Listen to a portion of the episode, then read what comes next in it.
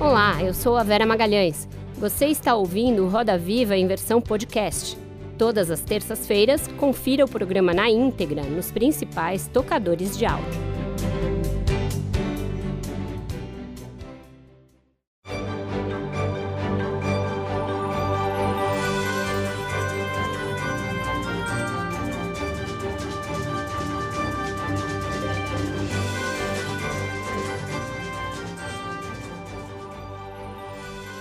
Olá, boa noite. Sejam muito bem-vindos ao Roda Viva.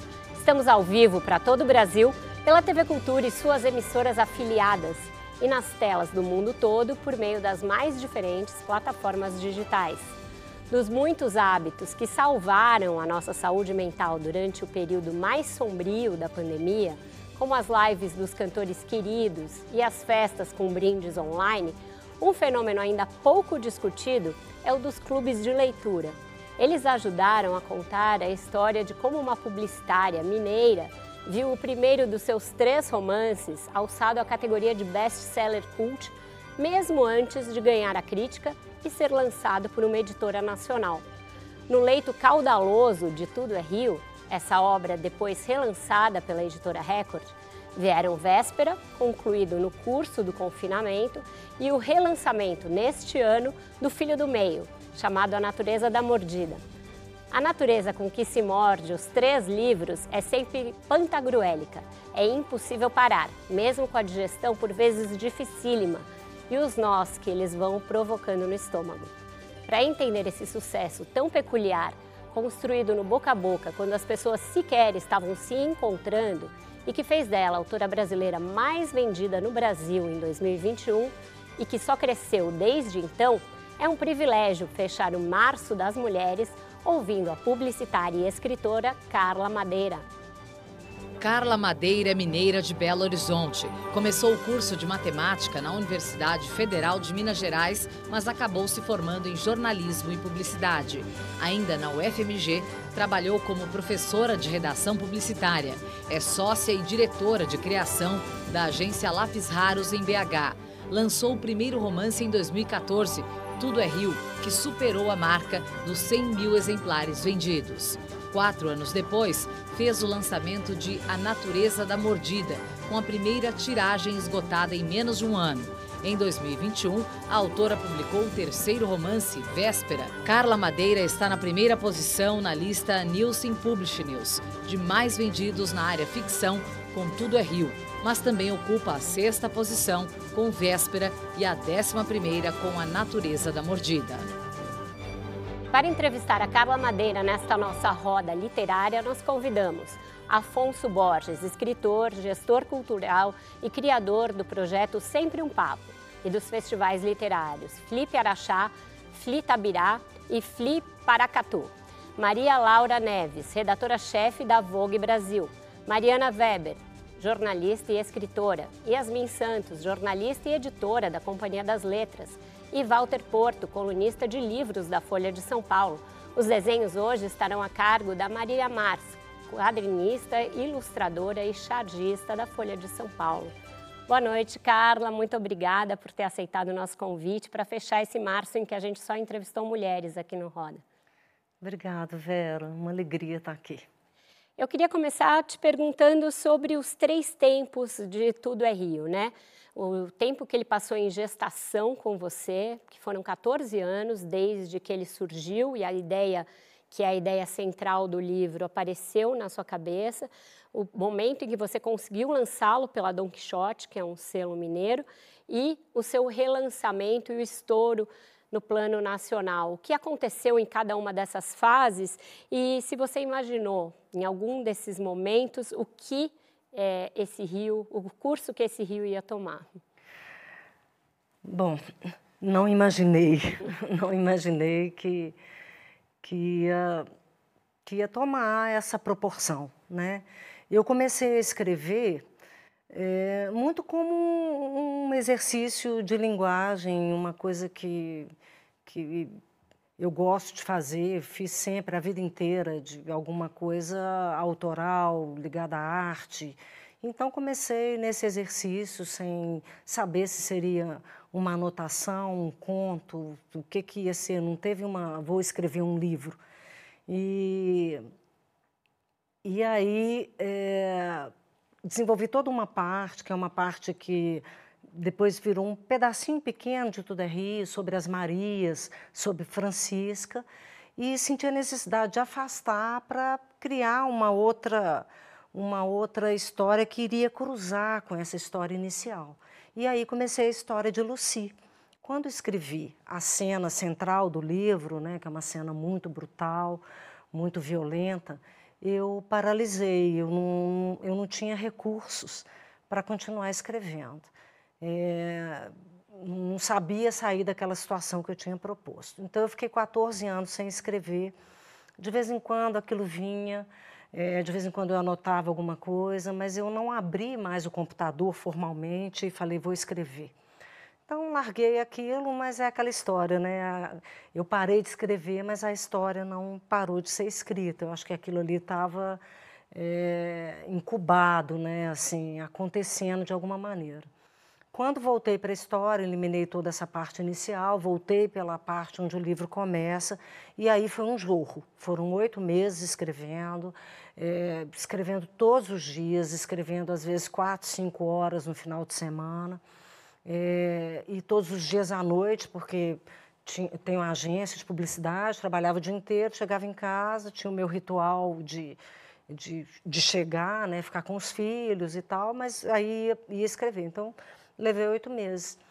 Publiquei o livro, procurei a, a, a Quixote Do, que era uma, uma editora pequena, ligada a uma livraria muito charmosa que tem em Belo Horizonte. E a gente fez uma publicação em parceria e lançamos o livro com 700 cópias, a primeira tiragem, era pouquinha, e eu ainda preocupada se aquilo ia se aquilo ia, ia encalhar, né? Se não era muito, não consegui fazer nem mil, fiz 700. E, mas, desde o primeiro momento, o boca a boca começou ali, já na primeira edição. É, o tempo que eu fiquei junto com a Quixote, a gente chegou a fazer seis edições, vendemos em torno de 10 mil exemplares, o que é muito significativo. Né? E então eu recebi um convite da Roberta Machado para ir para a Record. Né? Eu já estava sentindo que é, muitos leitores me escreviam, entravam em contato, falando que não estavam conseguindo é, comprar o livro. Né? Estava sentindo que muita gente queria, mas a gente não, não, não tinha um volume de impressão que, que atendesse a essa demanda, e nem uma distribuição, uma capilaridade que desse conta de distribuir o livro. Né? E, então, eu é, aceitei o convite da Roberta e fui para a Record. Em 2021, a gente começou a, a gente lançou a, relançamos o Tudo é Rio, né? E, e aí a, a Record, com a, com a estrutura de distribuição, ela, ela conseguiu atender e o livro realmente ganhou, é, ganhou uma, uma, uma escala né, de, de distribuição e de leitores muito baseado nisso que você disse, né? no boca a boca, de uma pessoa ler e gostar. Uma coisa que o Alencar, que é dono da Quixote, falava, ele falava é, que ele ficava impressionado com Tudo é Rio, porque quando os leitores compravam Tudo é Rio, voltavam para agradecer e sempre desejavam comprar e presentear e esse boca a boca foi foi foi assim desde o início e com os meios digitais isso tem uma uma proporção imensa, né? Foi assim que eu conheci antes da crítica. Mariana, por favor. Boa noite, Vera. Boa noite, Carla. Um prazer estar aqui. Os seus livros trazem um questionamento sobre o perdão, um tema que é atemporal e muito atual ao mesmo tempo, né? É, uma personagem, Tudo é Rio, fala o perdão faz o que por todos nós? O perdão não muda o passado. O passado é eterno. Então eu queria perguntar para você: o perdão faz o que por nós? É possível e aceitável perdoar uma agressão contra nós, contra quem amamos? Por que perdoar? E perdoar nós mesmos também. Né? Então, essa é uma discussão muito importante de Tudo é Rio, uma discussão que eu tenho feito em vários lugares, porque o perdão é alguma coisa para se pensar o imperdoável, né? Porque alguma coisa que não esteja da ordem do imperdoável, basta uma conversa, basta o tempo. Mas o imperdoável é aquilo que te coloca diante de uma coisa igual à agressão que Dalva vive no livro e que de fato é imperdoável. Então, como que é isso, né? Perdoar o imperdoável. Bom, a primeira coisa que a gente acho que a gente tem que compartilhar é o que é perdoar, né? Nessa nessa perspectiva que eu acho que eu, eu tento trabalhar no livro. O perdão é, não é o contrário de punir. Você pode perdoar e punir. Uhum. Né? O perdão é uma definição que eu acho muito bacana do, daquele filósofo André Spoville, do, do Pequeno Tratar das Grandes Virtudes, é cessar o ódio, né? que é a chance que a vítima tem de sair das mãos do agressor. Né? Enquanto o perdão não acontece, a agressão se repete todos os dias. Então, cessar o ódio é um movimento muito importante para a vítima conseguir retomar a vida depois de uma agressão. Eu acho que é essa ideia de perdão que é importante considerar. Né? É, a gente vive num país de muita impunidade e é, de muita agressão à mulher. Não é? Então, a perspectiva do perdão ela tem que ser colocada neste lugar, né? de, num lugar de dar à, à vítima a possibilidade de retomar a vida. Né? Afonso, por favor. Muito boa noite, Carlinha. Uma alegria estar aqui com você. É, Para mim é muito importante, né? dada a nossa amizade de tantos anos. Mas eu tenho uma coisa para te contar muito divertida. Quando, naquele dia, lá em 2014, quando você me trouxe a primeira vez o original, eu apresentei para três editores. Então eu queria te dizer que tem três editores com muito dor de cotovelo hoje por aí, não preciso dizer, mas que existem e estão aí com muita dor de cotovelo, porque recusaram o livro. E é uma coisa natural, né? Quantas vezes Garcia Marques e tantos grandes escritores foram recusados, não é o caso. Mas você fez como Drummond, né? Drummond, lá na década de 20, pagou a prestação na imprensa oficial de Minas Gerais, né?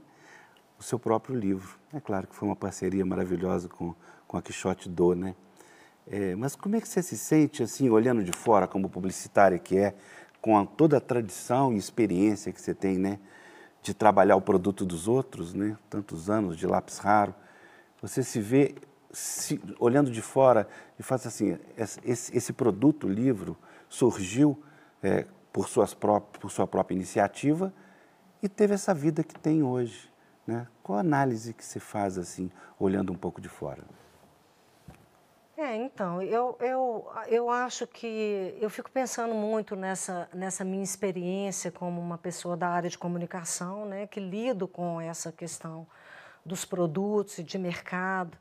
É, bom, eu, em, primeiro lugar, teve esse, esse começo de fazer um livro e não saber o que fazer com aquilo. Assim. Bom, eu tenho um livro que eu escrevi, o que, que eu faço com isso?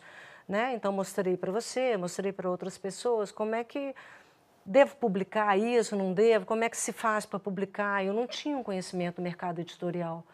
Né? E então eu fui ao, ao, ao, ao Alencar, a Quixote, e Juliana Duarte, uma amiga que você conhece também, é, falou, vamos lá, me levou lá no Alencar, que ela conhecia o Alencar, e é, ele leu o livro, gostou muito, e a maneira de tornar isso viável era que eu assumisse a parte da impressão, coisa que eu tinha facilidade de fazer, por ter a agência, por ter contato com várias gráficas, por ter uma equipe de design dentro da Lápis que podia fazer o projeto gráfico. Então, eu assumi essa primeira edição e, e, ele, e eles fizeram um trabalho muito importante é, na livraria de de falar do livro, né? porque eu fico pensando é, a quantidade de livros que tem numa livraria, todos os dias, quantidade de novos livros. Como é que um livro é, se destaca, como é que ele acontece ali, né? E nesse primeiro momento é muito importante a recomendação de um livreiro que você confia, que fala, olha, chegou um livro aqui que é bacana. Quantas vezes a gente compra livro assim? Então, eles foram muito importantes, porque eles fizeram isso. Eles acreditavam no livro e fizeram isso. É, assim como a Record fez um trabalho incrível com os livreiros, com a distribuição. Mas eu costumo dizer que é, o livro, é, essa bola levantada pela editora, pelo livreiro que tra trabalha o livro, é, ela só, ela para quem corta essa bola é o livro, ou seja, o livro tem que funcionar no leitor. Ele acontece é no leitor, né? Então eu acho que eu comecei a sentir que tudo é Rio. Ele teve uma ressonância muito grande no leitor. Eu penso muito sobre isso, né? Mas o livro acontece é no leitor. Em marketing, a gente costuma falar, a melhor maneira de acabar é, com, com uma comunicação boa é um produto ruim. Então, o, o, produto tem que funcionar. Yasmin. Oi, aqui. Oi, Carla. Boa noite. Boa noite. É, pensei em duas questões, prometo ser breve. É, que, olhando todo o seu sucesso, ter se tornado um best-seller, você foi uma escritora que publicou seu primeiro livro, você tinha 50 anos. Não vamos avançar muito, porque eu não sei se, como você lida com a idade aqui. Mas é o que muitas pessoas podem considerar como tardio. E, e isso me lembra também o que teve nesse, né, no início de março, agora com o Oscar, é, com a Michelle Yeoh ganhando e falando: nunca digam é que você já passou do tempo de chegar no seu auge. Você provavelmente está chegando no seu auge ou ainda falta muito para você chegar lá. Está só começando a sua carreira literária, vamos dizer assim, né? Uhum. Como é que você lida com o passar do tempo dentro dessa esfera da, da sua literatura? Se você, se isso é uma questão para você, o etarismo de certa forma, de pensar que não sei, você pode estar ultrapassada pela sua idade ou algo do tipo. E a outra, só para aproveitar o ensejo, é a violência muito dura em Tudo é Rio tem muito a ver com a maternidade. E é bem próximo de um período em que você se torna mãe. Você acha que o nascimento dos seus filhos também dificultou o seu processo de escrita? Porque é isso que você falou, você chegava da, da agência de publicidade e tinha cuidado com os filhos e depois começava outro turno escrevendo. Isso também atrapalhava a sua rotina para se dedicar à literatura? Ok. Bom, primeiro a questão dos, dos 50 anos, né? Você sabe que isso é uma questão que eu não penso nisso. Eu não, não penso nisso em nenhum momento, assim. Não é uma questão que me preocupa, não é uma questão que me... Nunca achei que... Não coloque isso na balança, ah, eu não posso fazer alguma coisa, é, porque... Não, não penso nisso sabe? Então, não pensei em momento nenhum que eu não poderia fazer ou que eu não poderia começar alguma coisa, até porque eu não tinha nenhuma expectativa sobre isso.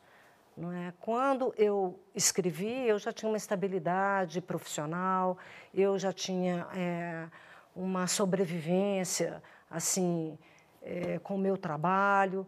Então, não foi uma coisa que, nossa, vou começar uma outra coisa, que eu dependo dela. Está num lugar é, muito visceral do meu jeito de estar no mundo, que sempre me acompanhou desde pequena. Desde pequena aprendi a tocar um instrumento, é, a pintar, a escrever. Eu, é assim que eu gosto de passar meu tempo, né? Assim, com essas manifestações, com essa, com essa, com esse fazer artístico, assim, é, e sem nenhuma pretensão de tocar bem, cantar bem, pintar bem, escrever bem. Estava ali naquele lugar do fazer e, do, e do, da fruição mesmo. Né? Então, a questão da idade é, não, me, não, não, me, não me limita, não me preocupa. É, em relação à maternidade, essa foi uma questão, eu acho, eu acho que um, parte da minha paralisação teve a ver com estar pensando em engravidar na época. E, e depois eu vivi quando a minha primeira filha nasceu, eu vivi é, momentos de angústia, de depressão e de uma certa é, claustrofobia, porque eu era uma profissional que não tinha limite. Eu virava noite, eu trabalhava muito e quando a maternidade veio, veio o limite. Eu queria amamentar minha filha, eu tinha que parar o que eu estava fazendo de três em três horas e a minha sócia, ela estava grávida na mesma época que eu e a gente teve filhas no mesmo dia. A gente entrou em trabalho de parto no mesmo dia. Então a gente ainda teve que dar conta da empresa, porque não teve aquela, aquele refresco de uma poder sair de licença e a outra é, permanecer na agência. Com 20 dias de trabalho, eu estava amamentando a filha dela e ela viajando, é, passando um dia fora. E eu passei o dia amamentando as nossas filhas. Né? Então, assim, eu acho que isso me paralisou. Isso foi parte da, do, é, desse tempo que eu precisei para voltar a essa história. Maria Laura. Boa noite, Carla. Um prazer estar aqui. É, pegando um pouquinho uma carona na, na Yasmin, é, por mais que é, a questão da idade não seja uma coisa que é, esteja na sua cabeça, é esperar, não se espera, das, em especial das mulheres, que elas construam uma nova, uma nova carreira, um recomeço é, nessa sociedade que a gente está hoje. E aí, é, queria é, entender um pouquinho como é que você, você, os seus livros trazem questões que estão sendo discutidas pelas mulheres, a violência doméstica, a violência sexual, essa desromantização da maternidade. É, ao mesmo tempo, a Lápis Raro é uma agência fundada por mulheres, comandada por, por mulheres, com mulheres no comando. Né? E eu queria saber o quanto dessas suas escolhas são políticas e de que maneira o feminismo, a teoria feminista, é, te influencia, você lê e, e, que escolhas você toma é, a partir dela. Bom, eu acho que na época que eu comecei há 36 anos, a Lapscar tem 36 anos. Fomos três mulheres que fizemos num ambiente extremamente masculino. Né? Eu acho que eu tenho um privilégio muito grande de ter sido criada. É, meu pai e minha mãe nunca disseram que eu não podia fazer alguma coisa porque eu era mulher. Eu acho que esse é o grande privilégio da minha vida. Assim, é, eu quis estudar música, vai, estuda música. Eu quis é, é, estudar pintura, estudei pintura. Eu quis fazer capoeira, fiz anos de capoeira. É, nunca teve uma coisa, você não pode fazer isso porque você é mulher, isso não é para mulher. Não, não teve isso. Apesar de viver numa família muito religiosa. E, então, esse privilégio, eu fui para fazer comunicação, depois que eu larguei a matemática, porque eu fiz dois anos de matemática, dois anos e pouco de matemática, e fui ficando muito triste porque estava longe dessas linguagens artísticas. E ainda na universidade, eu mais duas amigas começamos a conversar, vamos fazer a nossa empresa, vamos fazer a nossa empresa. E começamos é, do zero mesmo, a gente não tinha muita, a gente não tinha experiência, ninguém tinha trabalhado em agência antes e a gente também não tinha contatos, a gente não tinha dinheiro e a gente começou assim, no desejo mesmo, e vamos fazer, vamos fazer, acreditando. E nem me passou pela cabeça que eu era mulher e que isso não ia dar certo, porque o ambiente era masculino. Hoje a Lápis Raro tem 10 mulheres na liderança, são todas mulheres, é uma empresa com 90 pessoas, e as mulheres estão lá. É, e também não foi uma coisa assim, não foi um posicionamento aqui só a mulher é liderança. Eu, não, isso aconteceu é, porque eu vou encontrando as mulheres incríveis e vou querendo que elas venham para o time. Mas é, não existe uma, um decreto, não pode ser homem. Inclusive, já, já aconteceu de terem homens na, na, na, na liderança. Mas então, eu acho que tem um pouco essa, igual do etarismo, essa coisa do. do é, eu, não me, eu não percebi esse limite, tive a sorte de não ser criada. E é legal falar sobre isso, porque lá na agência muitas pessoas me deram consciência é, de que isso era um privilégio, que muitas mulheres não tiveram a, a mesma condição, não tiveram a mesma é, as mesmas circunstâncias e, e, que era preciso botar consciência nisso, sabe? E agir a partir de uma, de uma consciência é, que exige que a gente é, tenha atitudes mais, mais organizadas para lidar com isso. Então não foi um feminismo teórico, mas foi sendo construído na prática e depois você foi talvez teorizando a respeito. É, foi, por exemplo, a agência fez um ano passado, na época, no mês de março, a gente fez um projeto chamado Empodera, em que a gente pegou várias profissionais da agência, selecionamos é, é, é, empreendedoras que estavam começando a fazer seu negócio ou fazendo seu negócio e como que a gente podia ajudar passando ali os nossos conhecimentos e contribuindo é, para que elas deslanchassem no, no negócio delas. Né? Walter, para a gente fechar, roda o bloco. É, Carla, boa noite. Prazer boa noite, estar aqui Walter. com você, viu? Eu vou voltar aqui uma questão que a, a Mariana levantou lá no começo e tentar fazer essa pergunta sem entrar muito em spoiler. Uhum. O Tudo é Rio, ele é, provocou muitas críticas de uma perspectiva feminista, porque o arco narrativo dele, quando você para para olhar, ele retrata uma conciliação, uma concertação entre uma mulher que passa por uma situação grave de violência doméstica e o homem que é seu agressor e ela traz de volta para casa. Aí eu queria saber como é que você responde esse tipo de crítica. Então, é, eu acho que essa é uma, uma questão bem interessante, porque a crítica é essa. Tudo é Rio romantiza a violência? Essa é a questão, né? Eu vou te contar uma história de Manuel de Barros, que uma, uma pessoa que é uma interlocutora muito importante para mim na minha escrita, chamada Vânia Moraes, é uma psicóloga, é, eu fiz essa pergunta para ela, Vânia, você acha que tudo é Rio romantiza a violência, queria, eu troco muito com ela. E ela me, me lembrou dessa história do Manuel de Barros, que é Maria Pelego Preto. Né? Maria Pelego Preto, 18 anos, era abundante de pelo no pente. Né? A gente gostava de, de. A gente pagava para ver esse fenômeno. A moça levantava um lençol, tampava o rosto né? e deixava ver o pelego preto que subia até quase acima do umbigo. É? O pai, entrevado, ficava na porta, cobrando as entradas. A mãe nos fundos, rezando, glória a Deus nas alturas. É, um senhor de respeito diz que aquilo era uma indignidade, que era um desrespeito com as instituições da família e da pátria. Mas parece que era fome. Então, ela me lembrou essa história é, de um capítulo, capítulo 25 de Tudo é Rio, que diz: olha, Dalva podia ter ido embora. Dalva podia ter denunciado o Venâncio, colocado ele na cadeia, podia ter espalhado para a cidade inteira a crueldade dele, mas Dalva fez, né, de tu, ela, ela poderia muitas coisas, mas ela fez só o que ela pôde. Quem vê de fora faz arranjos melhores, mas é dentro que o não dá conta ocupa tudo.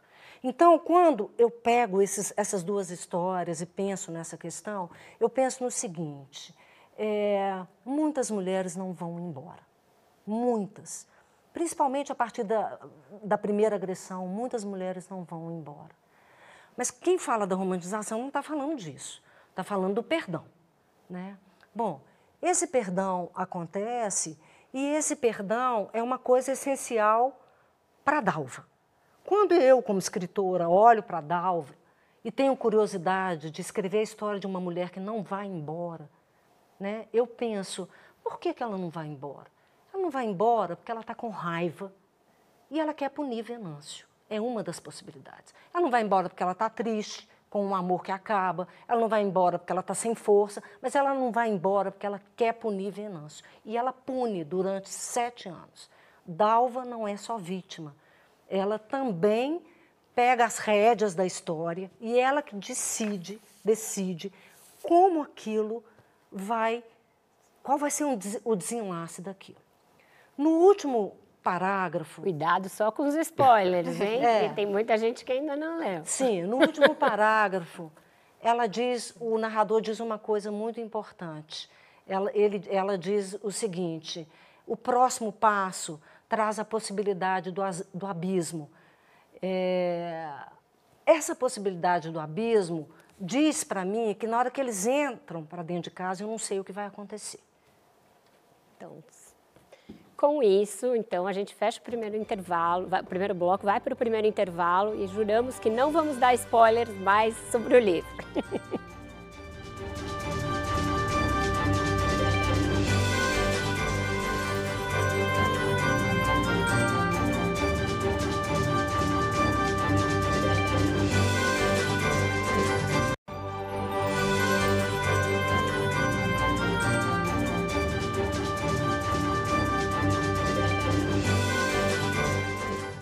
Estamos de volta com Roda Viva, que hoje recebe a escritora best-seller brasileira Carla Madeira. Carla, um tema muito recorrente dos seus três livros é o luto e a maneira como os diferentes personagens o elaboram de forma também diferente. Você viveu é, muitas perdas num curto espaço de tempo. Morreu a sua mãe, Dona Irlanda, e morreu a Simone, sua sócia, que você é, mencionou na resposta para Yasmin. Eu queria saber como é o seu próprio processo de luto nesse caso da perda da sua sócia que está com você desde a fundação da agência, como isso impacta um plano que você já vinha dizendo em entrevistas de se afastar mais do dia a dia da agência para se dedicar mais à literatura. Isso te prende na publicidade por um tempo maior? Vera, eu tenho uma equipe muito, é, muito boa, muito forte na Lápis Raro essas lideranças, gente que está comigo há mais de quase 30 anos, gente que está há 20, gente que está há 18. Então, é uma turma muito, é, da, muito, muito já apro, apropriada da metodologia, da, da cultura da empresa, né, do que, que a gente acredita em termos de comunicação, em termos de relacionamento, é, em termos de valores. Né? Então, é, não vejo essa, essa dificuldade de criar o espaço para a literatura, até porque é isso mesmo, né? a gente já, já são 36 anos e a gente tem que, que trazer essa, essa turma para para ocupar esse espaço de liderança né, que, que elas já estão fazendo. Mas eu estou lá presente, é, desde o adoecimento da minha sócia, a minha sócia faleceu agora no, no carnaval, na segunda-feira de carnaval, mas ela já estava doente desde o do meio do ano passado e a gente teve que se organizar porque ela é uma pessoa também muito importante na dinâmica nossa e, e a gente está fazendo, a gente é, tem uma cultura de aprendizado muito grande na empresa e metodologias muito muito consistentes. É, eu acho que isso está tá tranquilo, acho que a, a, literatura vai, vai ter o espaço dela e é, eu acho que cada vez mais eu vou poder me dedicar à literatura. E a questão do luto? A questão do luto é um dia de cada vez, assim. É, é impressionante, porque eu perdi minha mãe, eu perdi meu psicanalista e eu perdi a Simone em menos de um ano. E é impressionante a força da vida, né? Assim, o tanto que a gente acorda, a gente levanta e a gente faz as coisas que a gente tem que fazer. E eu tenho vivido altos e baixos. Eu tenho a sensação que o luto é porque quando a coisa acontece, você tem uma ideia do que vai ser viver sem aquela pessoa. Mas de repente você realmente começa a viver sem aquela pessoa. E aí o luto, para mim, ele tem ficado mais sólido, mais pesado, uhum. não é? E, mas a gente vai construindo é, os, os, afetos, a gente vai lidando. A minha filha, outro dia, me disse uma coisa super especial, quando eu estava muito triste falando é, da falta que minha mãe me fazia. Ela disse, eu estava numa situação que eu queria falar, nossa, eu queria minha mãe para conversar isso. Ela olhou para mim e falou assim: conversa com ela, mãe. Você viveu com ela tantos anos, você vai ser capaz de pensar no que ela, no que ela, tem, no que ela te diria nesse uhum. momento. E eu acho que eu vou fazendo assim, vou, vou tentando é, ouvir essa, essa, essas pessoas que são tão importantes. E Mariana, tinha uma pergunta, depois Laurinha. Diga, Mariana. Eu queria voltar um pouquinho na sua resposta para o Walter, em que você falou que a Dalva também pune o Venâncio, né? Ela não fica só no papel de vítima.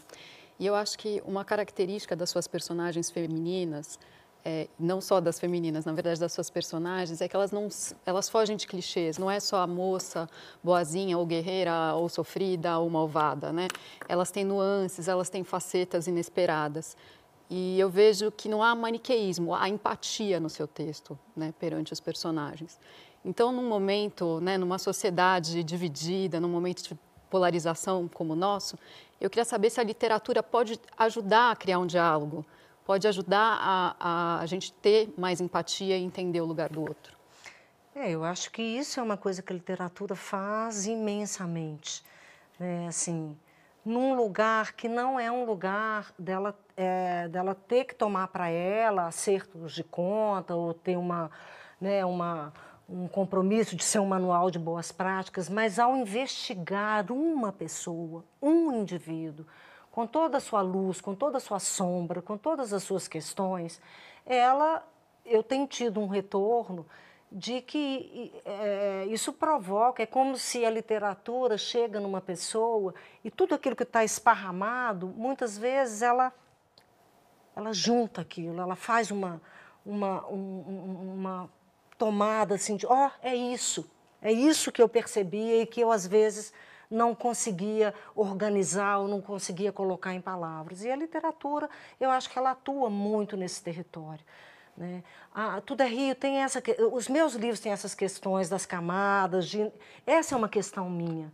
Né? E ainda por cima eu sou libriana, eu tenho mesmo essa questão de tentar, de tentar olhar os dois lados, de tentar perceber o lado do outro, de, é, de achar que nós somos, o ser humano, ele é misturado. Essa, essa, essa questão de separar o bem do mal, ela é tão perigosa e ela, e ela é fruto de tanta violência, né, das pessoas que se julgam boas, né, e aquelas, aquela outra ali é má, então eu posso destruir essa pessoa que é má, né? Eu me autorizo em nome do bem, porque eu sou boa. E na verdade, nós todos temos a potência do bem e do mal, e isso me interessa muito. Né? Me interessa muito entender como essas potências vão se equilibrando, como uma coisa vai, vai se sobrepor na outra e vai é, dominando né, a nossa história. Laurinha.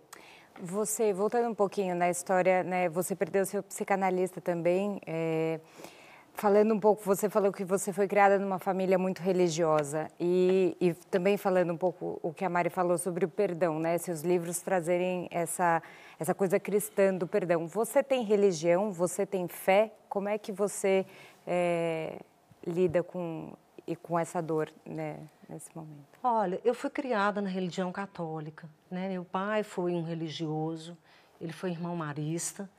É, depois, com 38 anos, ele saiu, casou com a minha mãe, teve seis filhos, então eu fui criada na religião católica. Eu tenho fé, eu rezo todos os dias. Eu rezo, peço proteção, peço proteção para meus filhos, é, abençoo, agradeço e, e, assim, acho que seria muito difícil para mim viver sem ter, é, a gente conversou sobre isso, né, sem ter uma fé. Mas hoje eu tenho muitas questões com as religiões, com as narrativas, sabe? Com ah, o que eu vejo de construção. É, muitas coisas me incomodam, então hoje eu sou uma pessoa que tenho fé, que sou espiritualizada, que rezo, mas eu tenho discordâncias profundas e para mim hoje elas são intransponíveis. E escrever te ajuda a, a, trabalhar esse luto e essas dores? É um processo de cura ajuda também? Ajuda muito. Você sabe o que aconteceu? Eu estava enrolando para começar meu, meu próximo livro, já estou escrevendo, já tinha começado a ter algumas ideias, mas estava assim, é, tentando não abrir o arquivo, porque na hora que abre o arquivo, aí agora eu vou, né? E, e, com muitas anotações, já vinha, logo que terminei de fazer revisão em A Natureza Mordida, comecei a fazer umas anotações. Mas não abri o arquivo. Quando a minha sócia adoeceu, teve um dia que estava muito difícil. Eu abri o computador e comecei a história. Então, claramente, é, me tira do desamparo. escrever. Yasmin. Ali. Me chamou. Desculpe, Yasmin. É, nossa, eu fiquei com uma curiosidade, pegando o gancho dela. É, você falou dessa religiosidade. Você tinha o costume de pedir benção para sua mãe, que você falou que você abençoa? A vida inteira eu pedi benção. A vida inteira. Eu tenho esse costume também. É. Mas é, foi só uma pequena curiosidade. Vou fazer uma outra pergunta. Em Tudo é Rio tem é, uma outra personagem que a gente não comentou ainda, que é Lucy, que é uma prostituta. E a história dela é, pode ser vista, né? enfim, livros são interpretados de diversas formas. Sim. E a história dela pode ser um pouco complexa. As pessoas podem interpretar como uma forma de essencializar, talvez, uma profissional do sexo, porque é uma profissional que gosta muito do que faz, que é, inicia um pouco nessa vida por causa de uma tensão sexual com um tio, de uma idade muito jovem, que a gente não sabe é, quanto era para a gente saber se é errado ou não. Então, ao mesmo tempo que você gosta daquilo, você fica, será que isso é complicado? Mas a vida é basicamente assim, a gente não tem nunca uma resposta para as coisas. Mas é, eu fico pensando como que você vê isso, porque é uma situação complexa em que a gente pode correr o risco de que é uma profissão em que as mulheres dominam tudo como a Lucy faz, mas não necessariamente. É. Então, assim, primeiro que eu acho que as pessoas podem achar tudo, né? O livro está aí, a arte de uma maneira geral e a literatura de uma maneira muito intensa tem um, trabalha com um espaço de subjetividade muito grande. Né? Assim, então a pessoa não ouve só o narrador, não ouve só a história, ela ouve todas as vozes que, que a constituem, né? a sua formação, o lugar onde ela está, e ela ouve tudo isso. Então as pessoas podem interpretar. É, Lucy, ela trabalha num registro assim complexo mesmo. Primeiro, porque ela toca numa questão muito interditada, que é a sexualidade feminina, e ela incomoda porque ela gosta do gozo. E, e isso é uma coisa, é, né, na nossa sociedade, o gozo é para o homem e o sacrifício para a mulher.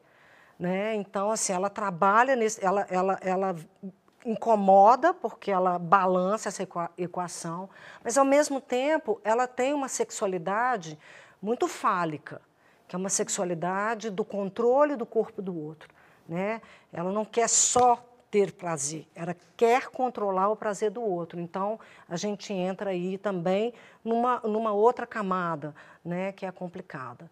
E bom, e tudo isso é, incomoda mas pauta uma discussão muito interessante. Eu tive num presídio masculino e tive num presídio feminino. Eu fui convidada para rodas de literatura nos presídios e primeiro eu fiquei um pouco assim pensando, vão levar tudo a rir para um presídio com essa carga erótica toda que o livro tem. Isso me preocupou um pouco. No presídio masculino, a questão da sexualidade quase não apareceu. No feminino, apareceu e foi incrível. Foi incrível, porque foi um momento em que aquelas mulheres é, falaram dessa sexualidade com alegria e riram e, e, e, se esqueceram ali daquela condição que elas estavam, como uma possibilidade de libertação dessa coisa da sexualidade. Então, é, eu acho que isso são coisas para a gente. É, questões em progresso, né? Para a gente uhum. pensar, para a gente pautar aí nas Mas discussões.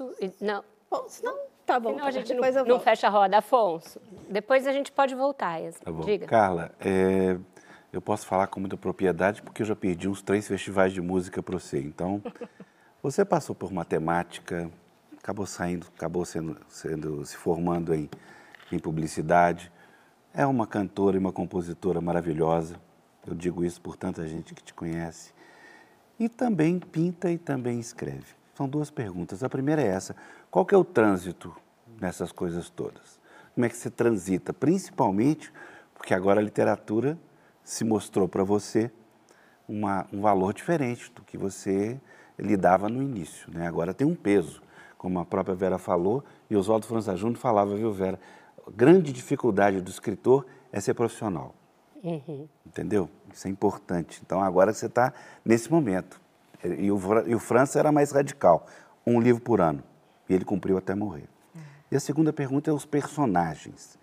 Eles, os escritores me contam coisas até bizarras dos personagens. Não dorme, não levanta, não passeia, não faz nada. Como é que os personagens te, te, te incomodam, te, te, te perseguem? Você dorme, não dorme, fica viva, no outro dia certo. não dorme, enfim. Bom, é, em relação à música, né, muito obrigado pelo. o Afonso perdeu três festivais de mim, né, Afonso? Sim, sim. Mas tudo bem, continuamos bem perdido, amigos. É, eu, essas, eu acho que essas, essas linguagens todas, elas encaminham questões né, que a gente tem assim, de formas diferentes, mas elas estão todas juntas, elas estão todas é, trabalhando juntas. Né? Por exemplo, eu sinto no meu texto uma coisa muito forte da métrica, do ritmo. Sabe, eu tenho isso muito forte, a ponto de, às vezes, isso me aprisionar e eu precisar criar recursos para quebrar né, o repinique, né? Sem samba não dá, eu tenho mesmo que fazer um repinique ali para para me libertar de um ritmo que me aprisiona, às vezes, na construção do texto. Né? Então, isso, eu acho que, por exemplo, quando estava escrevendo A Natureza da Mordida, eu pintei 40 quadros. Né? É, porque era uma maneira de distanciar, de respirar, sabe? De, de tomar um fôlego para continuar a história, né? de deixar aquela história ali é, crescendo, né? igual você faz com uma massa de pão, né? que você deixa ali crescendo um pouco, deixar o inconsciente trabalhar um pouco. Agora, os personagens, é, eu muitas vezes é, acordo com coisas que eu preciso anotar, eu estou no banho preciso desligar o chuveiro e gravar uma coisa no celular para não esquecer. É, eles vão tomando conta. Eu tenho um momento de manhã, quando eu acordo, que eu imagino muito, eu vejo muito as histórias. É, eu enxergo muito, eu repasso muitas vezes aquela cena. E então eles estão ali. Quando eu estou escrevendo, eu estou em processo de escuta. E essa é a sensação que eu tenho. Muito bom. Walter? Carla, eu queria trazer o outro lado da moeda ali, da pergunta ótima da, da Yasmin, falar também do, do contraponto que existe entre a, a Dalva e a Lucy, porque quando você olha à primeira vista, são duas personagens que perigam muito recair numa dicotomia muito clássica da história da literatura, que é a santa e a mulher libertina. E eu queria saber se você atuou conscientemente para evitar cair nesse, nesses estereótipos, nesse manicaísmo. Super conscientemente para mim era uma questão importantíssima que, que a, as potências de bem e de mal estivessem em, to, em, todos os personagens. Só salvei a Aurora. A Aurora ali tem a, uma, uma sabedoria ali que funciona como uma questão importante no livro, assim, uma sabedoria não acadêmica, né? Mas é, tudo é rio não tem santa. Tudo é rio tem puta, mas não tem sal. Ainda bem que você falou a palavra. É. é, essa era uma questão mesmo, né? Como a palavra foi evitada, né? A gente tem dificuldade de falar. E a primeira palavra do Tudo é Rio, puta. Qual é o poder das, de cada palavra que você coloca lá? Assim, foi proposital? Você pensou em, de repente, não começar com essa palavra? E outras palavras difíceis que você faz questão de colocar nos seus textos? Eu, eu, eu tenho uma relação muito forte com a palavra. É, a palavra para mim, assim, esse, essa escrita, a palavra, o achar a palavra certa, ficar atormentada dias, porque tem uma palavra que eu ainda acho que não está funcionando. Mas eu acho que Tudo é Rio começa com puta, porque ele não começou com puta. O primeiro, a primeira coisa que eu escrevi, que era a história das Marias e de, e de Francisca, começava de outro jeito. Mas quando eu voltei para o livro, que eu eliminei essa parte, eu comecei pela história de Lucy. E ela já começava dessa maneira. Então, acho que por isso que o livro já começa num lugar tão é, rasgado. Porque essa é outra questão de Tudo é Rio, né? Tudo é Rio é uma coisa difícil de definir. Ele tem o poético, mas ele tem o cru, né? Ele tem a coisa delicada, mas ele tem a coisa brutal. Ele tem o profano, mas ele tem o sagrado. não é? Então, assim, é difícil você classificar, botar numa caixinha. E eu acho que isso é parte da força do livro. O Carla, essas pulsões de vida, de morte, que você faz questão de misturar, e também é, a forma como isso aparece ligada ao erotismo e ao sexo, tão muito fortes também na natureza da mordida. De maneiras é, diferentes de Tudo é Rio, talvez não tão cruas, mais elaboradas, muito no terreno da psicanálise, tem uma personagem que é psicanalista, mas também tem coisas muito brutais ali, e aí eu não vou nem chegar perto, porque aí é spoiler mesmo.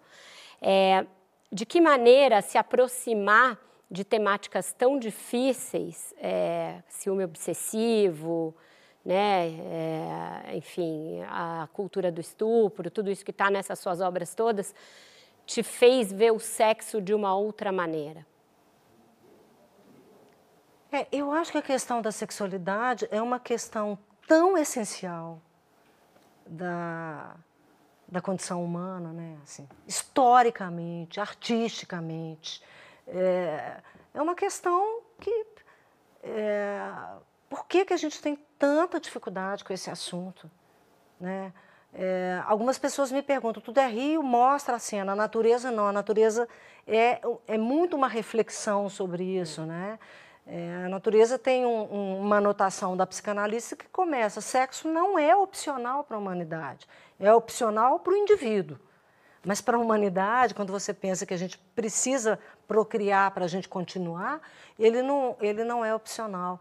Então, o sexo é uma questão tão presente na vida da gente, tão fonte de alegria, de, de desgaste, de sofrimento, de preconceito. Né? De, e por que, que a gente tem tanta dificuldade de falar sobre isso, né? Então, essa é uma questão que, que me atravessa e que eu penso sobre isso, porque ninguém escapa dessa questão. Laura queria fazer uma pergunta. É, os seus três livros, eles têm uma revelação no fim, né? Assim, que muda a perspectiva do leitor, toda a perspectiva que o leitor tem sobre sobre eles, né? Em que momento que você toma essa decisão, que vem esse, você já começa a escrever sabendo que lá no fim o que vai acontecer no fim, ou isso acontece é, durante a escrita? Isso acontece muito durante a escrita, muito. Em Tudo é Rio eu não posso falar exatamente o que para não dar spoiler. Nenhum deles. Mas, mas Tudo é Rio muito. Durante quase todo o livro, para mim, a situação. Você estava junto com a gente. É, sabe? Era. Então, assim, é muito ao escrever que as coisas vão, vão é, acontecendo, vão tornando claras. Outro dia eu li um livro da da Rosa Monteiro, A Ridícula Ai. Ideia de Viver Sem Você. De Ela Nunca Mais Te Ver, né? É, é de Nunca Mais Te mais Ver, alguma coisa assim. É. É, ela falou uma coisa que é tão parecida com o meu processo que eu, fiquei, eu cheguei a ficar impressionada. Ela, ela fala que tem pequenos pontos de luz, assim, que ela fala quase que, um, que pérolas, assim. E eu tenho sempre essa sensação de uma montanha escura e pequenas tochas espalhadas por essa, por, por essa montanha, que são coisas que eu sei ali quando estou escrevendo a história. Mas eu tenho que criar um caminho entre uma tocha e outra. E esse caminho, às vezes, vai me levando para lugares diferentes pontos diferentes. Então, é, o processo de fazer um livro, ele, ele é muito interessante, porque tem muito, é, é, muita coisa que vai acontecendo ao longo da história. Com o meu processo, é, com o meu processo, porque eu não sou uma autora de composição. Eu não faço a persona, eu não faço um caderno dos personagens, eu não faço um roteiro da cidade, eu não, não faço escaleta. É, eu trabalho muito é, com improviso no sentido de deixando os acontecimentos me ajudarem a construir os personagens. Certo. Com isso, então, a gente fecha mais um bloco do Roda Viva, vai para outro intervalo e volta já já com mais Carla Madeira.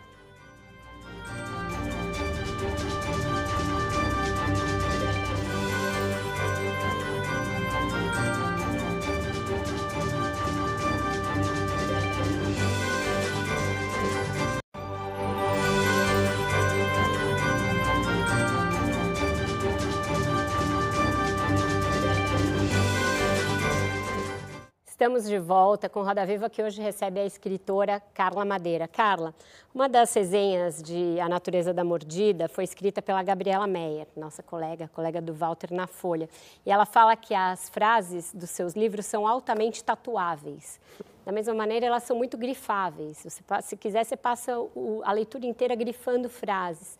É, e isso é bom, né? isso remete a algo que te marca, que você grava. No entanto, algumas pessoas ligam essa característica da sua obra a um certo é, caráter de clichê ou de leitura pop, tentando desmerecer o seu trabalho. Vi uma crítica também nessa linha. Como libriana, você fica muito chateada com essa injustiça ou você encara numa boa? Não, eu fico chateada, mas assim, Fico chateada, mas livros encaro são densos, eles têm essa característica altamente instagramável é. e tatuável, mas ao mesmo tempo eles são isso tudo que a gente vem falando aqui, muito densos, então... É. Olha só, eu, Tudo é Rio, é extremamente poético e quando fui fazer a natureza, eu falei, não quero que as pessoas grifem nenhuma, nenhuma frase. Nossa. Mas elas me dizem, mas elas me contam que é, eu, eu não obtive sucesso, que elas, que elas, que elas grifam é, mas por motivos diferentes. Ah, na, em Tudo é Rio tem a coisa da forma poética. Pode continuar. Tudo é Rio tem a coisa da forma poética. E, e a natureza, ela tem um raciocínio, que é o grifável, o mais grifável é, é o raciocínio. Olha, é, fazer frases é uma facilidade que eu tenho, é. né, da minha que vem da minha, da minha profissão. Né? Sou publicitária, trabalho com criação há muitos anos, fui professora de redação publicitária na Universidade Federal. Então, eu tenho muita facilidade com síntese, com texto. Porque na publicidade você tem que fazer um filme em 30 segundos, você tem que fazer um, um título que pega o sujeito e. Né? Então, eu tenho essa facilidade e profunda consciência de que é, esse é meu, é meu ponto de atenção. Porque um livro cheio de frases não quer dizer um bom livro. Né? Isso é muito importante. E eu recebi uma crítica de, um, de, um, de uma pessoa que ela retirou essas frases e fez uma coletânea de frases, coisa que a gente não deve fazer quando a gente vai é, tirar uma frase do seu contexto, do seu ritmo, da, da carga de energia que envolve aquilo. É, como diz o Borges, você pegar um verso, tomar um verso em si é, descolado, ele vai ser muito pouco extraordinário, ele vai soar como pílulas de sabedoria, e aí fica clichê mesmo, né? Você tem que ler a frase no contexto que ela está. E no ritmo, né? né? Que no ritmo livro é muito tá. importante. Afonso, por favor. Ó, eu vou te citar, coisa pior do mundo a pessoa ficar se citando. Esse texto foi publicado pela Carla na revista da ABL, magnificamente editada pela Rosisca, que sinal faz aniversário hoje, né? É. Feliz aniversário, Rosisca. Do nada vou sendo feita. Meu sistema nervoso é tecido em dedos de prosa. Tenho a plasticidade de ser o que digo, de ser o que ouço, de ser os sons de todas as vozes que vieram antes e viraram corpo, meu corpo. Por vezes a voz que o ouvir me deu desafina, eis a perturbação. Piaba que a água profunda cospe, eu a persigo. Ela escorrega, eu anoto. A fenda a falha, a louça lascada. A minha pergunta é a última frase. Meu espaço de manobra é imperfeição? É. Meu espaço de manobra é imperfeição. E eu acho que esse é o espaço de todos nós, né? É o espaço que a gente é, que a gente tem para para se deslocar, para se movimentar, para sair de um lugar para outro. Então, meu espaço de manobra é imperfeição. É isso aí. Walter. Carla, a, a mais recente pesquisa Retratos da Leitura no Brasil mostra que esse é um país em que as mulheres leem mais do que os homens. E isso não é uma tendência de hoje, não. Ao mesmo tempo, o número de escritores homens publicados é, é supere muito o das mulheres. Tem uma pesquisa de referência da professora Regina Dalcastanhe, no, que no recorte de 1990 até 2014 mostra que os homens eram 70% dos autores publicados e as mulheres 30%. Aí eu queria saber o que você acha que leva a essa dissonância entre mulheres leitoras e mulheres escritoras e como corrigir esse apartamento. É, eu, eu noto isso, assim, a questão das mulheres leitoras, noto também um movimento dos homens entrando nos clubes de leitura, que era uma coisa que antes eu quase não via e tenho visto mais. É, acho que essa desproporção entre 70% de homens publicando e 30% é, de mulheres não publicando. É um, é um resto, né? é toda uma história da questão da mulher assim, na literatura que eu acho que está mudando. Eu acho que eu tenho visto uma, uma, um movimento, uma coisa acontecendo, muitas, muito mais mulheres chegando, fazendo, acontecendo. Basta ver o Jabuti, quantas mulheres aí foram, foram indicadas, né?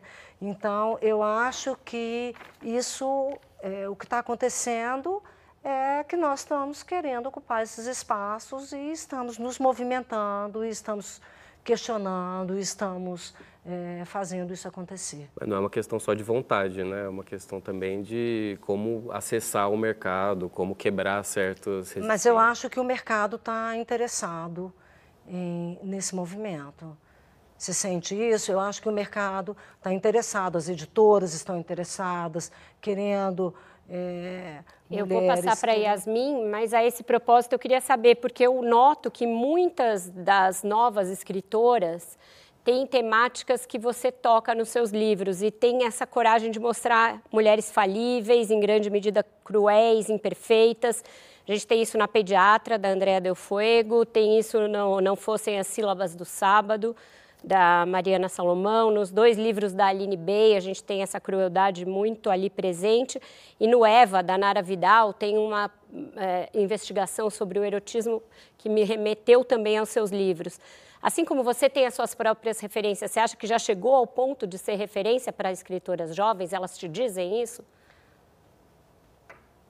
Não, assim, não, não, é, assim, eu acho que tem pessoas já me dizendo, nossa, você me fez, tá, tá me fazendo escrever, eu estou gostando de escrever, eu estou, mas é, não, não, me sinto ainda uma... uma... É mais contemporânea delas é, do que eu acho que a gente está junto nesse, a gente está vivendo esse mesmo momento juntas e a gente está com as mesmas questões, a questão da maternidade, que a pediatra André Deu Fogo, querida, maravilhosa, é, né, eu acho que a gente está aí com essas questões, né? O mundo, a, a gente está vivendo no mesmo mundo, com as mesmas questões, eu acho que a gente está... Chegando juntas. É, chegando juntas. Yasmin.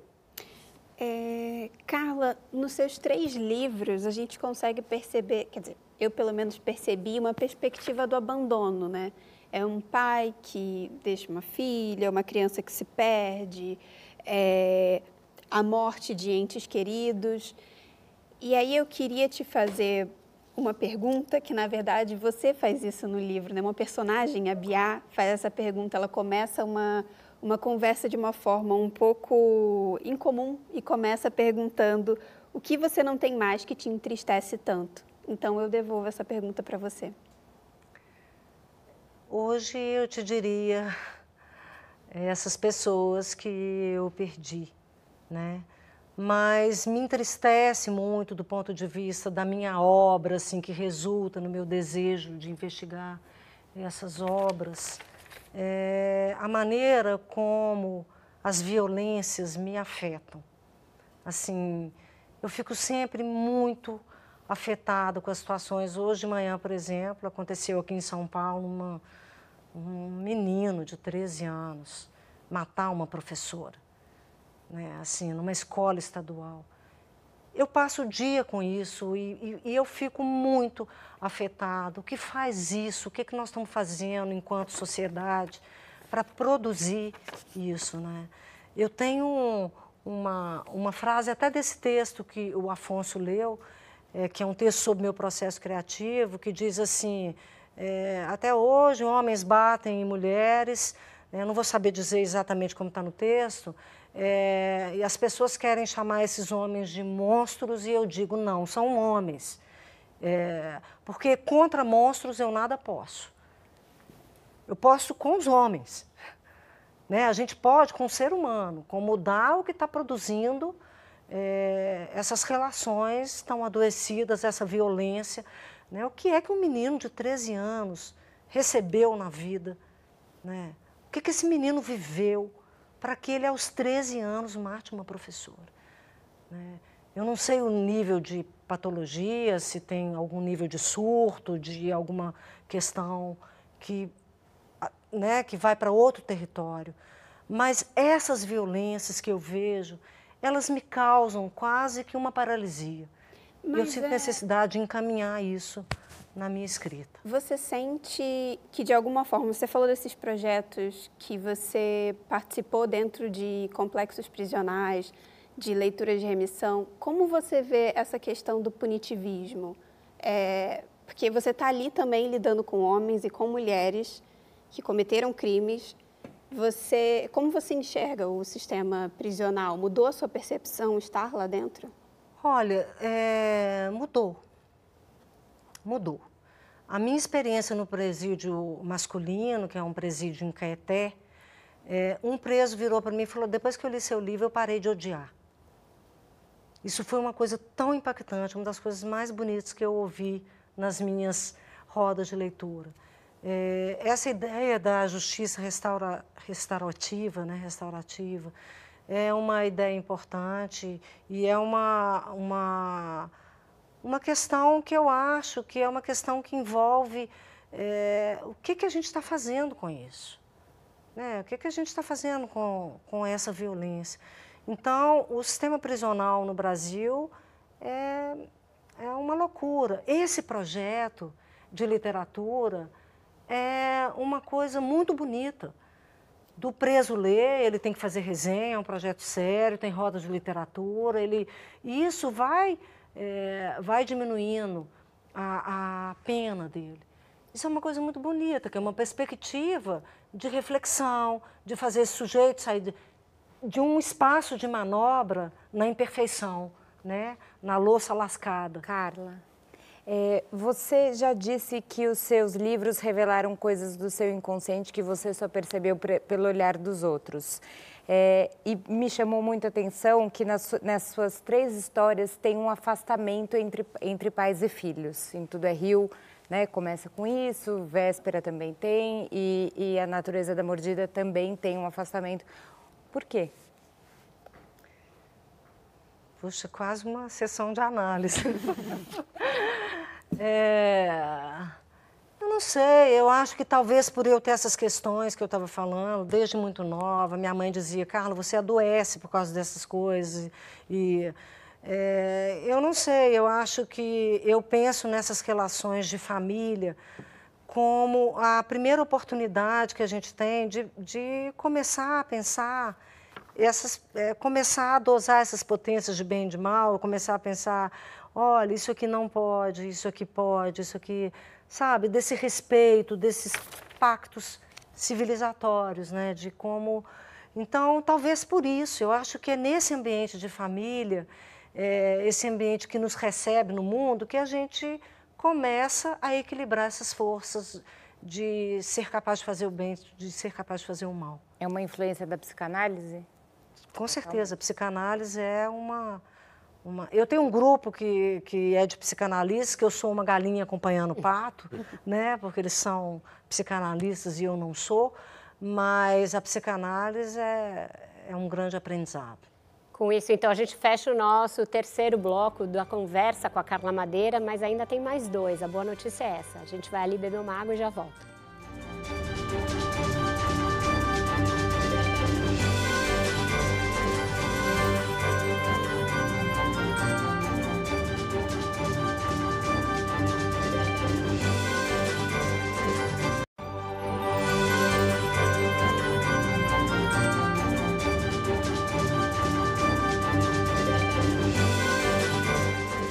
Estamos de volta com o Roda Viva nesse mês da mulher, que recebe hoje a escritora e publicitária Carla Madeira. Quem vai perguntar para ela agora é a Mariana Weber. A gente já falou aqui que ainda tem muito para caminhar, mas hoje muitas das vozes mais importantes da literatura são femininas. E deu para a gente ver isso no Jabuti, quando 13 dos 20 prêmios foram é, dados a mulheres.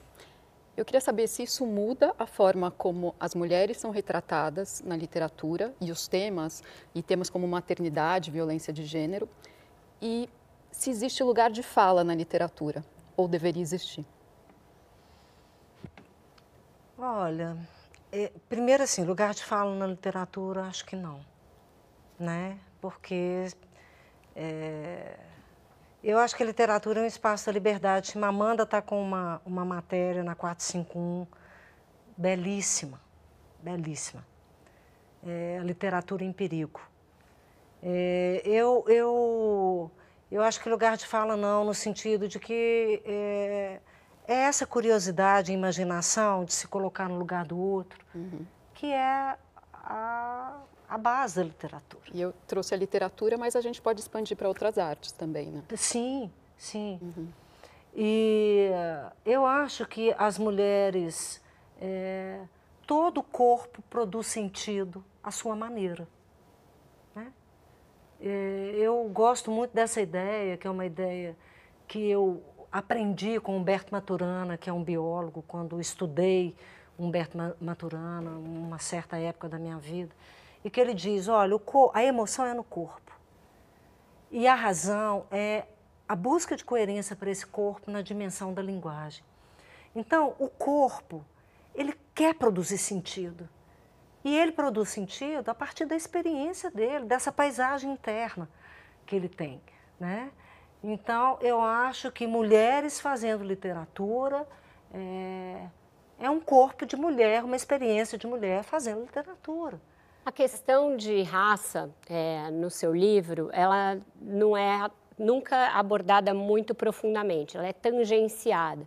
Na Natureza da Mordida tem dois episódios que você resvala para tratar dessa questão. Um em que uma é, funcionária da personagem Bia é instada por ela a dizer que, olha, diz que você sem querer pegou essa bolsa. Ela falou, eu não, porque se for a senhora, ninguém vai dizer nada, sendo eu, vão chamar a polícia.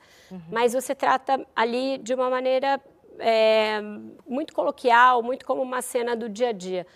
Você já parou para pensar em investigar essa questão? Você falou muito do seu lugar na literatura como um lugar de privilégio, pelos acessos que você teve, pelas oportunidades que você teve.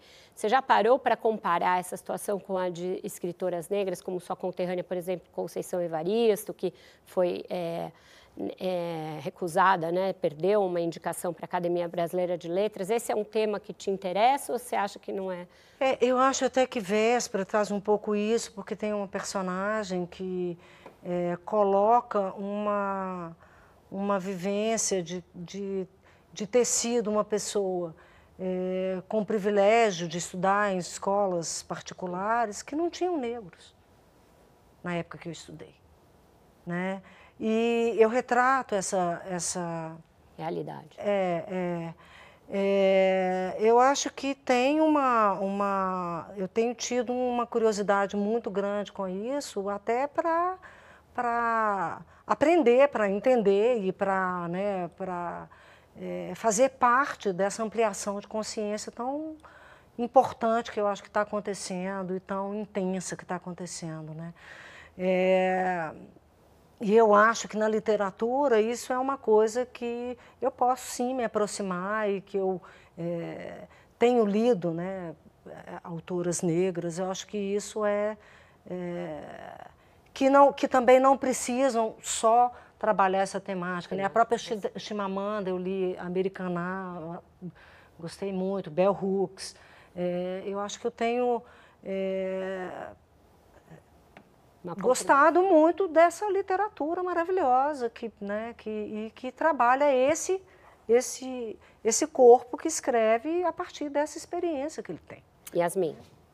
É, e a minha pergunta vai bem nesse sentido. Parece que a gente, nós três estamos indo na mesma, na mesma onda, né, na mesma correnteza, já que a gente está falando de Rio também aqui. É, é uma provocação no sentido de onde estão os personagens negros nas suas histórias, sabe? Eu sei que muitas delas não têm lugares fixos, então pode ser no Brasil, pode não ser no Brasil, pode ser em Minas, pode ser no Rio, pode ser no Amazonas, mas é... eu fiquei pensando nisso que eu lembrei muito de uma entrevista da Toni Morrison, eu não lembro agora qual era o programa, que um repórter branco pergunta para ela se ela escreveria uma história com personagens brancos. E ela fala, que, ela fala que ela consegue, ela não quer.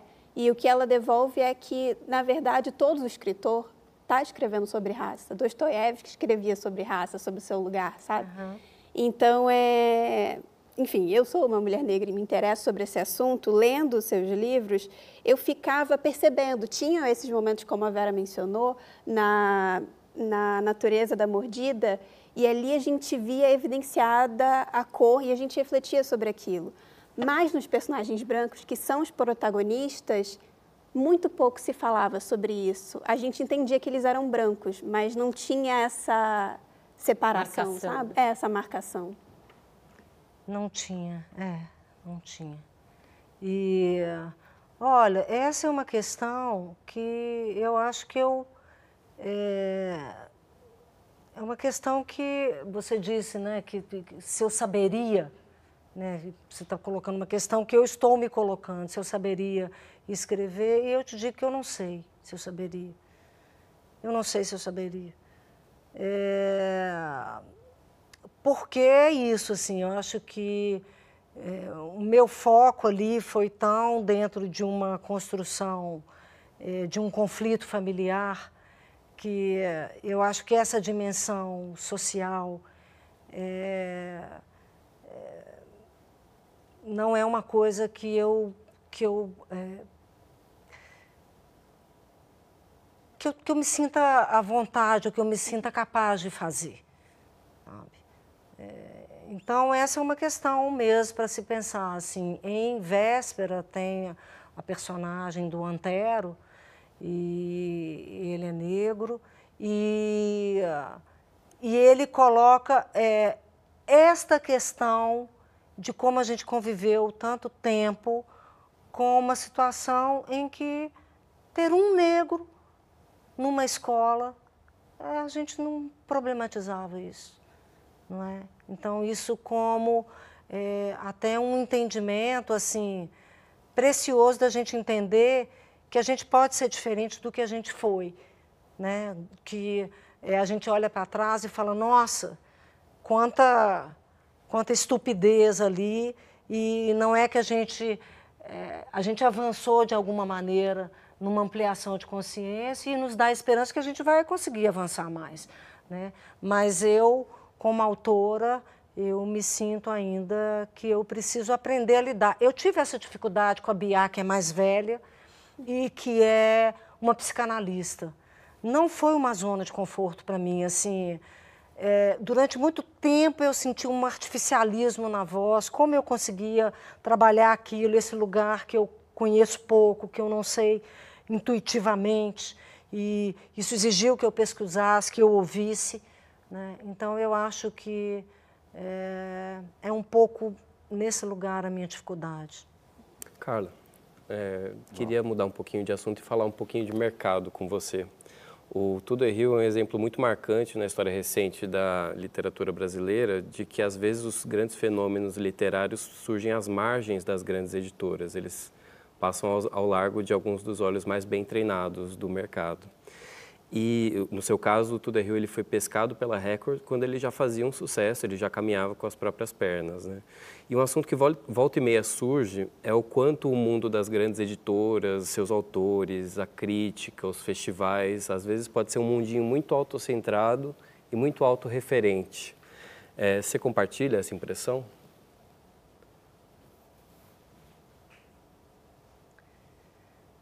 Olha, eu eu não sei se eu compreendo perfeitamente a sua pergunta, sabe?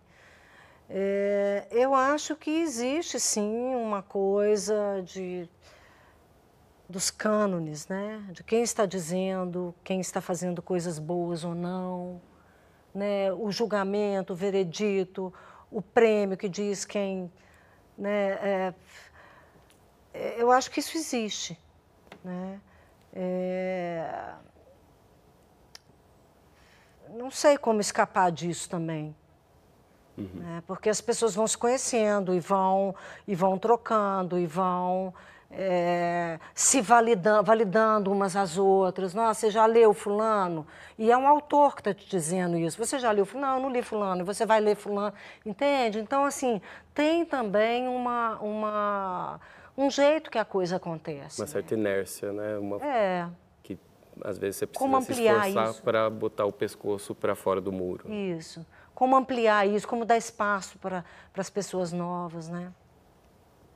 Com isso, então, a gente fecha o nosso quarto bloco, vai para o último intervalo do programa e voltamos já já com mais Carla Madeira.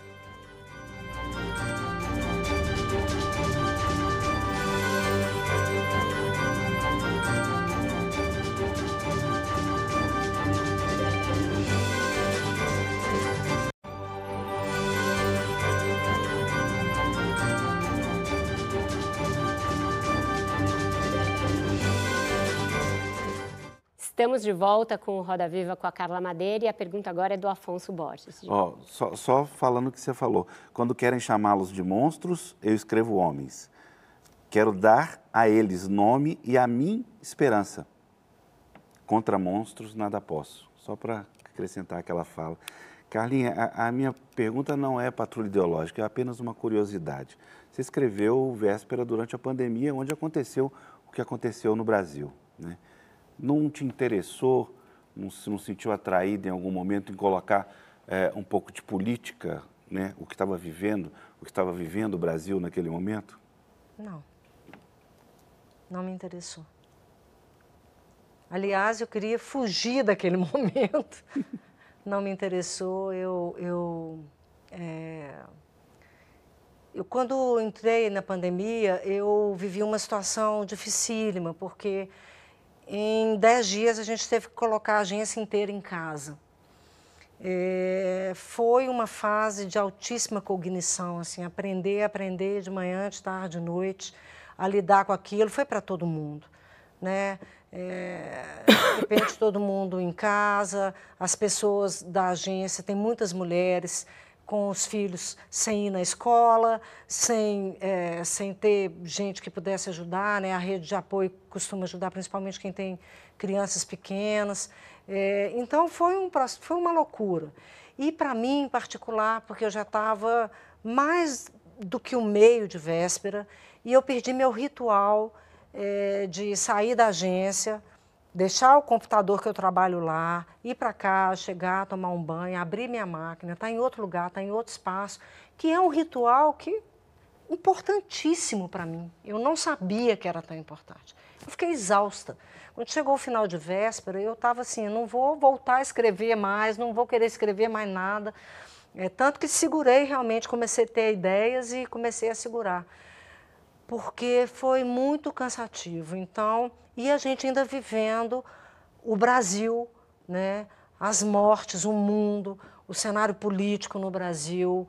É, então, eu não, eu não consegui lidar com essa questão e, e, trabalhar isso na minha arte, sabe? Eu, eu quis assim. Mas eu acho, eu acho que Véspera, para quem leu Véspera, talvez sinta isso, é contaminado por essa sensação de falta de saída que a gente viveu. Tanto no Brasil quanto na pandemia. Vou passar para ti, Maria Laura, mas só para aproveitar e não perder esse gancho político, é, você passa longe dessa discussão nos seus livros, mas você sempre se posiciona, né? Se posicionou contra o negacionismo e contra os retrocessos que a gente viveu no Brasil sob Bolsonaro. Como você vê o Brasil hoje? É, você fala dessa coisa que o, o livro traz, essa angústia do, do confinamento e de tudo aquilo. Como você vê o Brasil hoje? Ô Vera, hoje eu vejo com, torcendo, né? desejando que a gente não só atravesse esses anos agora, é, retomando questões importantes de que, que eu acho que foram é, adiadas e a gente retrocedeu num monte de coisas, mas também garantindo é, uma perspectiva de, de democracia, de liberdade, de respeitos que a gente achou que estavam muito garantidas e que a gente viu que não estavam. Né? Então, eu vejo com esperança de que esse tempo agora se, seja um tempo para a gente confirmar é, essa, esse resgate né? de, de acreditar que as coisas devem ser feitas de outra maneira. Laura. É, vou aproveitar que a gente está no último bloco fazer duas perguntas breves. A primeira, você escreveu um texto, um conto para a Vogue, é nosso pedido, muito obrigada, foi uma honra para a edição de fevereiro. E eu li que você segue escrevendo outros contos, vem o um livro de contos por aí. E a segunda pergunta é, qual é a personagem que você mais se identifica? Em termos de contos, é, eu escrevi o conto da Vogue, eu escrevi um conto para o Instituto Moreira Salles, escrevi um conto para um livro da, da Record, dos 80 anos da, da Record, é, chamado Tempo Aberto, que fui eu, mais oito, oito é, um conto por década, eu peguei a década de 80. E, e o interessante é que nos contos eu tenho uma pegada de humor, e de ironia diferente dos, dos meus romances assim. É... outro dia eu tive a honra de estar com Chico Chico Buarque depois de um show e ele me fez essa pergunta. Você não gosta de conto? Você não vai eu tinha acabado de ler Anjo de Chumbo estava completamente encantada e estava ali completamente encantada né porque é uma pessoa marcante na, na minha vida, uma admiração imensa, e ele me fez essa pergunta. E, e eu comecei a pensar o tanto que eu gosto de escrever conto e o tanto que é um, uma outra pegada. Quem sabe? Né? E Quem qual sabe? é a personagem que você mais se identifica que ela perguntou? Ah, eu não, não acho que. Eu acho que imaginar é sempre revelar um pouco de si mesmo. Eu acho que eu estou um pouquinho em todos, nos bons e nos ruins. Yasmin. É, Eu e posso mais libriana que eu vi pinta. na vida. E você pinta, falou que pintou mais de 40 quadros. É, algum projeto de você mesma pintar ou desenhar a capa do seu próximo livro? Que tem capa, as capas são todas muito bonitas, abstratas. Ou você pinta só para si? É, eu acho que eu pinto só para mim. Assim. E você cantou para o Chico ou não? não teve coragem. Mas eu já compus com Caetano sonhando. Ó. Acordei com uma música pronta, botei, gravei, botei a letra. Isso tem muitos anos. Eu devia ter 16 anos de idade. Bom, ó, Caetano, olha aí uma Caetano. parceira. Diga, Mariana. É, você falou sobre o problema das frases pinçadas, né, tiradas de contexto, esvaziadas. É, isso não é da natureza das redes sociais, né, desses nossos tempos? São, são frases. Você falou das frases pinçadas, né, que são frases que podem ser tatuadas, podem ser insta, instagramadas, né? Isso me parece que é da natureza das redes sociais, né? Você ter essa frase de impacto que Sim. foge mesmo do contexto. Ao mesmo tempo, eu acho que as redes sociais, elas são um caminho para furar essas barreiras das grandes editoras. É, você e muitas outras escritoras cresceram com os clubes de leitura, mas e esses clubes passam pelas redes. Então, eu queria saber como é a sua relação com as redes sociais e quais são os outros trabalhos que uma escritora tem que fazer, né? Como é que é seu dia a dia, além de escrever e ser mãe e ser dona de sócia de agência de publicidade, você tem que postar nas redes, você participa de discussões todos os dias. Como é que é o trabalho de ser uma escritora? Olha, eu, eu, eu estou no Instagram, assim, é, é, mas eu posto muito pouco e posto muito relativo à minha literatura, assim, é, sobre os livros, sobre um comentário de alguém ou um grifo de alguém que é, chega no momento em que eu quero é, que eu falo, não, que bom lembrar desse momento do livro e posto, ou uma entrevista, postei a Vogue, postei a Marie Claire, né? É, então, assim, eu faço isso e tento entrar para responder o leitor que interage comigo, eu tento fazer isso, é, mas faço isso às vezes assim, um- uma vez por dia, vou lá E é você faço- mesma que cuida. Oi? Você mesma que cuida, não tem uma. Eu mesmo que cuido, é. Eu gosto de, ouvir, eu gosto dessa troca e, assim, eu não, não imprimo uma pegada. Eu tenho agência, poderia fazer isso, a agência tem uma área digital é, bem estruturada, mas eu, é, eu gosto da- dessa, dessa troca e dessa coisa ali. eu acho que esse é um trabalho, eu acho que o, o, clube de livro é uma coisa legal, é bom, é uma etapa da escrita, você vê como o livro é reescrito no leitor. Eu acho isso, isso legal. Não estou dizendo do ponto de vista comercial, porque do ponto de vista comercial deveria se fazer mais do que eu faço. Uhum. Eu, não, eu não faço muito e nesse último ano, por essas questões pessoais, eu estou reduzindo muito, muito. Eu não tenho dado conta é, de uma agenda muito intensa. Walter. É, Carla, a personagem da Bia no Natureza de, da Mordida abre muito espaço para você refletir sobre envelhecimento. Se por um lado ela é torturada pela lucidez, como você mesmo coloca, porque ela enxerga toda a sua experiência de vida e vê o que ela fez de certo e errado, por outro, ela tem muita liberdade, que é uma liberdade que só quem não deve mais nada para ninguém pode ter. E eu queria saber que se quando você olha para o seu próprio futuro, qual desses dois lados fala mais alto?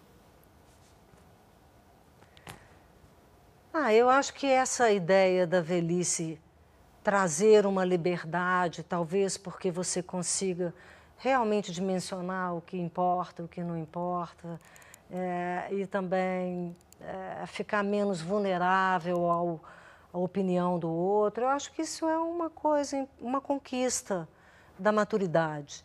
Eu acho isso legal. E, por outro lado, a questão do envelhecimento, é, do corpo, é, que começa a te impor limites, também é uma questão da qual não se escapa né, a uma certa altura. Então, eu espero. Eu estou libriana demais, né? eu espero realmente poder. É, porque é isso mesmo, não é? É isso mesmo. Só para a gente terminar, uma coisa que talvez os nossos espectadores não saibam, que eu queria terminar abordando isso, é que os dois livros, tanto Véspera quanto o Tudo é Rio, vão virar obras audiovisuais, né? Um vai virar um filme, Tudo é Rio, e outro vai virar uma série. Queria que você dissesse em que ponto estão essas produções e em que medida você interfere ou dá palpite no roteiro.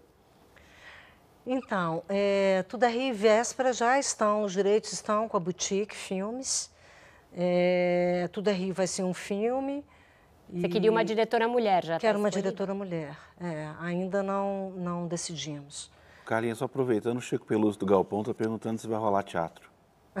Vai rolar peça? Olha, tá, a gente também tá, acabamos de, de costurar um acordo para ser adaptado para o teatro. Qual? Tudo é Rio? Tudo é Rio. Ah. E Véspera vai virar série, aí já sabemos, é, com a Joana Jabás é, na direção.